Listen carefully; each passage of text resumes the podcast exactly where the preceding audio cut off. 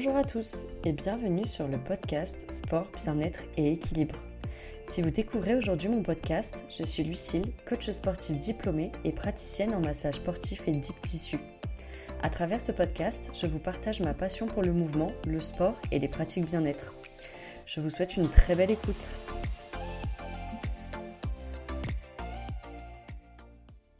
Bonjour à tous, j'espère que vous allez bien. On se retrouve pour ce nouvel épisode, le premier épisode de l'année 2024. Je suis ravie de vous retrouver. Avant de démarrer l'épisode, euh, j'espère que vous avez passé de bonnes fêtes de fin d'année, que vous avez pu profiter, que ce soit avec vos proches, avec vos amis ou simplement les gens que vous aimez, que vous appréciez. Avant de démarrer cet épisode, je voudrais vous adresser tous mes voeux. J'espère que vos projets se réaliseront durant cette année, que vous allez euh, rencontrer euh, beaucoup de réussites, de personnes qui vous aideront et qui vous motiveront au quotidien. Je vous souhaite également de démarrer l'année 2024 dans la bienveillance, que ce soit avec vous ou avec les autres. Et je vous souhaite également la santé euh, et de continuer à pratiquer votre activité sportive préférée si c'est ce que vous avez envie, ou de découvrir d'autres activités, mais vraiment de continuer à bouger parce que vraiment le mouvement c'est la vie. Et aujourd'hui on se retrouve avec un nouvel épisode où on va parler à la fois de sport, mais aussi de santé et notamment la pratique sportive quand on est atteint et qu'on souffre du syndrome des ovaires polykystiques. Ça fait un petit moment maintenant que j'avais envie de vous proposer cet épisode, euh, mais j'avais quand même besoin de faire des recherches et de me renseigner et de lire des articles avant de vous le proposer parce que je tiens à vous proposer euh, des épisodes de podcast où vous pouvez trouver des informations et vous pouvez vous référer à des informations qui peuvent être sûres et solides si c'est des sujets qui vous intéressent. Donc il a mis un petit peu de temps à sortir, mais il est là, donc j'espère qu'il vous plaira. Avant de démarrer, de vous expliquer un petit peu le déroulé de l'épisode, n'hésitez pas à partager cet épisode dans vos stories, à laisser un petit commentaire ou euh, même à l'envoyer à vos proches si vous pensez que ça peut les intéresser, puisque c'est le seul moyen de soutenir le podcast et de partager mon travail au quotidien. Donc, je compte sur toi.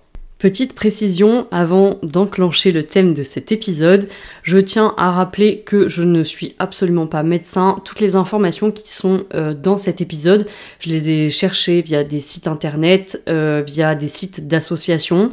Je me suis euh, rendue sur PubMed pour ceux qui connaissent pour lire euh, des articles avec euh, des recherches. Euh, j'ai quand même pris du temps pour essayer de vous proposer vraiment des informations qui sont solides et dont vous pouvez vous servir. rien ne vous empêche bien évidemment d'aller faire d'autres recherches si vous avez des questions peut-être par rapport à cet épisode. Si vous voulez m'envoyer un message, je reste bien évidemment disponible pour en discuter avec vous. Et j'avais juste envie de vous proposer quelques clés et de vous proposer quelques informations sur cette maladie, ce syndrome puisque c'est quelque chose qui apparaît de plus en plus. Et bien évidemment, ça va avoir un impact sur le système hormonal, sur notre forme, sur euh, la façon de gérer son activité sportive. Et je trouvais ça hyper intéressant de pouvoir l'aborder avec vous aujourd'hui. Bien évidemment que cet épisode euh, s'adresse autant aux femmes qu'aux hommes qui pourraient se poser des questions, peut-être si vous êtes entouré euh, de personnes autour de vous qui souffrent de ce syndrome. Et l'idée, c'est vraiment de parcourir les grosses informations euh, de ce syndrome pour essayer de mieux le comprendre et savoir comment mieux gérer peut-être sa pratique au quotidien, son énergie, son équilibre et pouvoir aborder peut-être euh, son quotidien un peu plus sereinement parce que c'est jamais facile quand on souffre d'un syndrome quel qu'il soit ou de la maladie quelle qu'elle soit. Donc j'espère que vous êtes prêts on est parti. Pour démarrer cet épisode, je vais déjà vous expliquer un petit peu ce qu'est le syndrome des ovaires polykystiques. Il est appelé comme ça, son abréviation c'est le SOPK, et il est aussi appelé syndrome de Stein-Leventhal, donc il a plusieurs noms, vous pouvez peut-être l'entendre sur plusieurs noms, et actuellement c'est un syndrome, donc une maladie qui va toucher une femme sur dix. Donc, ce syndrome des ovaires polykystiques, c'est une maladie qui est hormonale et qui est en général découverte au moment où on est en âge de procréer, donc d'avoir des enfants, et ça peut notamment entraîner un trouble de la fertilité. Cette maladie, elle a été découverte dans les années 30 et au moment de l'observation de tous les symptômes et de tous les maux physiques qu'on pouvait euh, voir, on pensait en fait qu'il y avait des kystes au niveau des ovaires des patientes qui étaient atteintes de ce syndrome. En réalité, c'est pas du tout des mini kystes qui seraient sur les ovaires, mais il s'agit plutôt en fait de plein de follicules qui sont pas euh, développés correctement ou le développement est inachevé. Et les follicules, ils sont présents en fait dans les ovaires. Ce sont de minuscules petits sacs qui vont se développer au cours du cycle. Et en fait, à la fin de cette euh, croissance, ils vont en fait lâcher un ovocyte pendant l'ovulation, ce qui permet après du coup d'avoir des enfants et d'être fécondés. Et du coup, on se rend bien compte que si ces follicules-là, ils se libèrent pas correctement ou ils, peuvent pas maturer correctement, on se rend bien compte qu'on va avoir du mal euh, à avoir euh, des enfants et à être fertile dans le temps. Ce syndrome, il peut être euh, assez léger et pas vraiment poser de problèmes dans la vie quotidienne. Il y a des personnes pour qui les symptômes vont être vraiment très importants et à ce moment-là, ça peut être vraiment très handicapant et je vais vous expliquer pourquoi. Ce SOPK, il est défini à partir de trois critères de Rotterdam euh, qui sont là pour le diagnostiquer. Donc en fait, il faut que tous ces critères-là soient réunis pour dire qu'on souffre d'un syndrome des ovaires polykystiques et il faut avoir passé des examens médicaux. Donc c'est pas parce que je les donne et que vous avez l'impression de les avoir que c'est parce que vous avez ce syndrome-là. Donc si jamais vous avez des doutes et qu'il y a des choses qui vous font penser à ça, n'hésitez pas à prendre rendez-vous avec euh, votre gynécologue et qui puisse vous faire passer les tests nécessaires et qu'on puisse vous accompagner si c'est un syndrome euh, qui fait partie de votre vie. Euh, mais donc pour les trois critères de Rotterdam, on a les cycles rares voire absents. Euh, j'en profite parce que j'avais fait un épisode sur les cycles féminins que j'ai partagé il y a un petit moment, donc si ça vous intéresse, n'hésitez pas à aller l'écouter. Mais donc le premier critère, c'est de dire qu'on a des cycles rares, voire qu'on n'a pas de cycle, donc on n'a pas du tout ces règles ou qu'on les a mais de façon très désorganisée. Le deuxième critère, ça va être l'hyperandrogénie. Donc euh, c'est une perturbation euh, des hormones avec un excès de testostérone qui est l'hormone mâle et qui va faire qu'on va développer une hyperpilosité. Cet excès de testostérone, il peut aussi amener à développer de l'acné et provoquer également des chutes de cheveux. Pour le troisième critère, on est plutôt sur un critère qui est métabolique. On va se rendre compte que les personnes qui souffrent euh, du syndrome des ovaires polykystiques ont une adiposité qui est assez excessive due à l'hyperandrogénie, donc au déséquilibre des hormones dans le corps, qui va provoquer en fait une résistance à l'insuline et du coup qui va être amené sûrement à développer du diabète si au niveau de l'alimentation et du sport c'est pas assez régulier, c'est des choses qui se présentent de façon assez régulière et on sait que cette maladie du diabète donc qui est la résistance à l'insuline peut amener à provoquer des complications médicales, notamment de l'hypertension artérielle et des maladies cardiovasculaires. Pour confirmer ce syndrome, on utilise aussi beaucoup d'imagerie médicale, donc on peut être amené à passer un scanner pour vérifier et voir un petit peu comment ça se produit physiquement au niveau des ovaires. Et en général, auprès de, des personnes qui souffrent de ce syndrome, on se rend compte qu'il y a des petites anomalies au niveau des ovaires. Et si vous avez envie de retrouver des informations un peu plus spécifiques et de la lecture, je vous partage en description de l'épisode un article de l'INSERM, donc qui est l'Institut national de la santé et de la recherche médicale, où vous pourrez trouver plein d'informations qui vous seront peut-être utiles ou à titre d'information. Au-delà de ces trois critères, les personnes qui souffrent du SOPK sont beaucoup plus à risque de développer des problèmes de santé mentale et des problèmes de dépression. Actuellement, le lien dans les études, il n'est pas encore vraiment très clairement établi, mais on peut supposer que la combinaison de ces trois critères et de tous les symptômes qui peuvent s'accumuler les uns aux autres peut provoquer de l'anxiété et de la dépression. Et là, vous vous demandez peut-être pourquoi euh, on développe peut-être cette maladie ou pourquoi elle apparaît. Et à ce jour, il n'y a pas vraiment d'explication précise.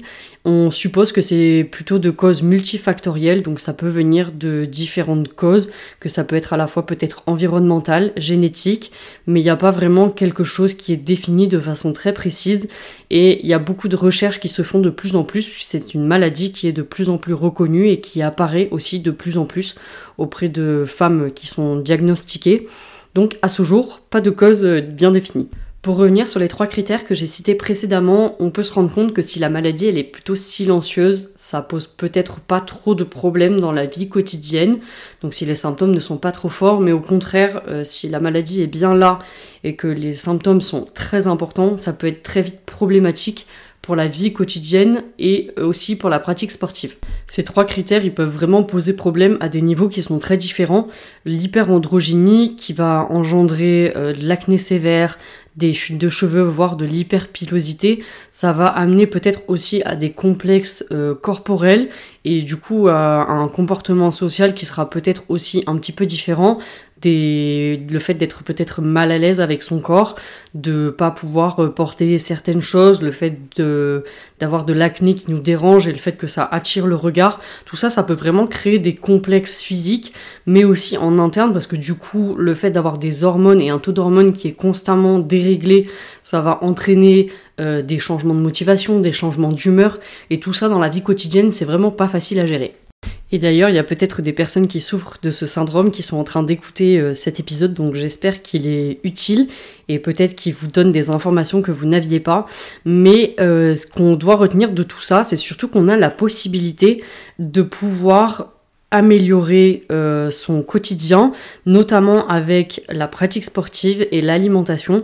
Et aujourd'hui, il y a des choses, il y a des clés, des astuces et des habitudes que vous pouvez peut-être mettre en place qui peuvent vous aider dans votre quotidien et qui peuvent aussi influencer positivement ce syndrome des ovaires polykystiques. Déjà, j'aimerais revenir euh, sur le fait que pratiquer une activité sportive, que vous ayez ce syndrome des ovaires polykystiques, une autre maladie ou que vous soyez en très bonne santé, l'activité physique va avoir de nombreuses vertus et c'est vraiment très important au quotidien d'essayer d'avoir un rythme régulier et de pratiquer des activités physiques qui vous plaisent, que ce soit à la fois pour vous vider la tête, pour votre bien-être mental, mais aussi pour votre bien-être physique.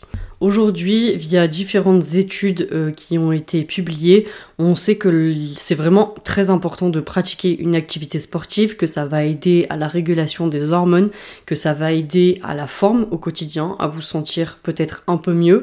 Bien évidemment que je vais vous indiquer, vous donner des clés pour savoir comment vous pouvez peut-être vous organiser.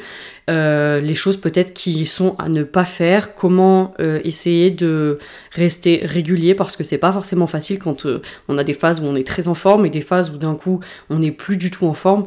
Et vraiment, je reviens sur le fait que si vous avez des questions sur le cycle féminin de façon générale, essayez d'aller écouter l'épisode que j'ai sorti il y a un petit moment là-dessus parce que ça peut vraiment vous donner des clés et comprendre comment évolue notre niveau de forme en fonction du cycle dans lequel on se trouve, dans lequel euh, on est au moment de la période peut-être euh, d'ovulation, au moment de la période des règles, et ça peut vraiment vous donner un indicateur sur comment pratiquer et comment arriver à jauger votre pratique et votre activité en fonction de comment vous êtes aujourd'hui à l'instant T. Le fait de pratiquer une activité sportive régulière va également vous permettre de pouvoir moins stocker, donc d'avoir moins de masse adipeuse, euh, et potentiellement également de réguler un petit peu cette résistance à l'insuline qui apparaît un peu plus facilement quand on a ce syndrome des ovaires polykystiques. Donc ça va être vraiment bénéfique pour euh, votre forme, pour euh, votre gestion de l'énergie, pour vos articulations. Ça va également vous aider à lutter potentiellement contre une forme de diabète qui pourrait apparaître un peu plus facilement avec cette maladie. Donc, vous l'aurez compris, il faut faire du sport et c'est super important. Maintenant, vous allez me dire, ouais, ok, dans la théorie c'est bien simple, mais maintenant, qu'est-ce qui se passe? Comment je gère? Est-ce que j'ai des activités qui me sont totalement proscrites? Est-ce que j'ai le droit de tout faire? La bonne nouvelle, c'est qu'actuellement, il n'y a aucune étude qui démontre qu'il y a un sport qui est totalement interdit. Vraiment, le but c'est de trouver une activité sportive euh, qui puisse vous convenir, que vous puissiez maintenir dans le temps. C'est quelque chose que vous avez déjà entendu dans mes épisodes si vous écoutez les épisodes régulièrement. Mais il n'y a pas d'activité qui soit totalement interdite. Maintenant, si on veut mettre un peu plus de nuances dans tout ça, le but c'est pas de toujours avoir une activité qui vous pousse dans le dur et qui vous pousse à vous dépasser. Le but, euh, ça va être de trouver un certain équilibre entre des activités qui vous demandent beaucoup d'efforts, beaucoup de concentration et beaucoup de dépassement de soi, et des activités qui vont être plutôt plus douces. Euh, donc là, je fais vraiment la comparaison pour ceux qui pratiquent par exemple tout ce qui est crossfit, course à pied, Irox, qui est une, une discipline qui se développe beaucoup en ce moment et la pratique de tout ce qui va être stretching, mobilité, travail de respiration qui ont des bienfaits qui sont énormes euh, pour venir euh, équilibrer et rééquilibrer les niveaux de forme. Il faut savoir que quand on pratique une activité sportive, on va sécréter euh, des hormones, notamment l'endorphine, qui est l'hormone du bien-être, de la dopamine, de l'adrénaline, qui va permettre de réduire le stress. Mais si on est amené à stresser beaucoup le corps, on va amener le corps à sécréter du cortisol, qui est l'hormone du stress. Les hormones, ce sont des molécules chimiques qui sont fabriquées par les glandes endocrines qui se trouvent dans le corps humain, et elles transmettent en gros un message en commandant du coup euh, des actions aux organes, aux cellules, pour contrôler l'équilibre hormonal du corps. Et toutes ces hormones, elles ont différentes actions sur le corps humain. Donc on a par exemple la dopamine qui va fournir en fait une dose de plaisir au cerveau. C'est aussi pour ça que les gens qui pratiquent beaucoup ont du mal à s'arrêter peut-être un peu plus facilement ou pratiquent à des niveaux de plus en plus extrêmes parce qu'à chaque fois qu'il y a une pratique sportive qui plaît, le, cerveau il reçoit une dose euh, de plaisir et donc il a forcément envie de recommencer. Vous avez aussi la testostérone qui va participer à la fabrication des protéines et qui est impliquée directement dans la construction du muscle après l'effort, donc au moment de la récupération. On se doute bien que si on est toujours dans des activités, par exemple, que de la musculation, on pourrait imaginer que la personne, elle fait genre 6 séances de muscu par semaine, on va produire encore plus de testostérone. Or, dans le syndrome du SOPK, on a déjà un excès de testostérone et du coup, on favorise encore plus le déséquilibre. À terme, si on passe son temps à se pousser dans des zones qui sont vraiment très inconfortables très régulièrement, on peut être amené à perturber encore plus le système hormonal. Si on a par exemple déjà ces règles de façon assez irrégulière, ça peut carrément les stopper. Euh, ça peut aussi euh, provoquer des règles plus douloureuses, parce qu'on est quand même plus sensible, plus fatigué. Donc ça peut quand même amener à des choses qui sont pas très positives. Donc autant prendre soin de soi et adopter les bons réflexes quand on pratique une activité. Si vous avez déjà des habitudes sportives qui sont déjà bien ancrées parce que vous êtes déjà sportif au quotidien et que vous venez de découvrir euh, la présence de ce syndrome des ovaires polykystiques, je vous invite à vraiment faire plus attention à vos niveaux de forme et à vraiment respecter votre état de votre état du jour, votre état à l'instant où vous décidez de pratiquer une activité sportive.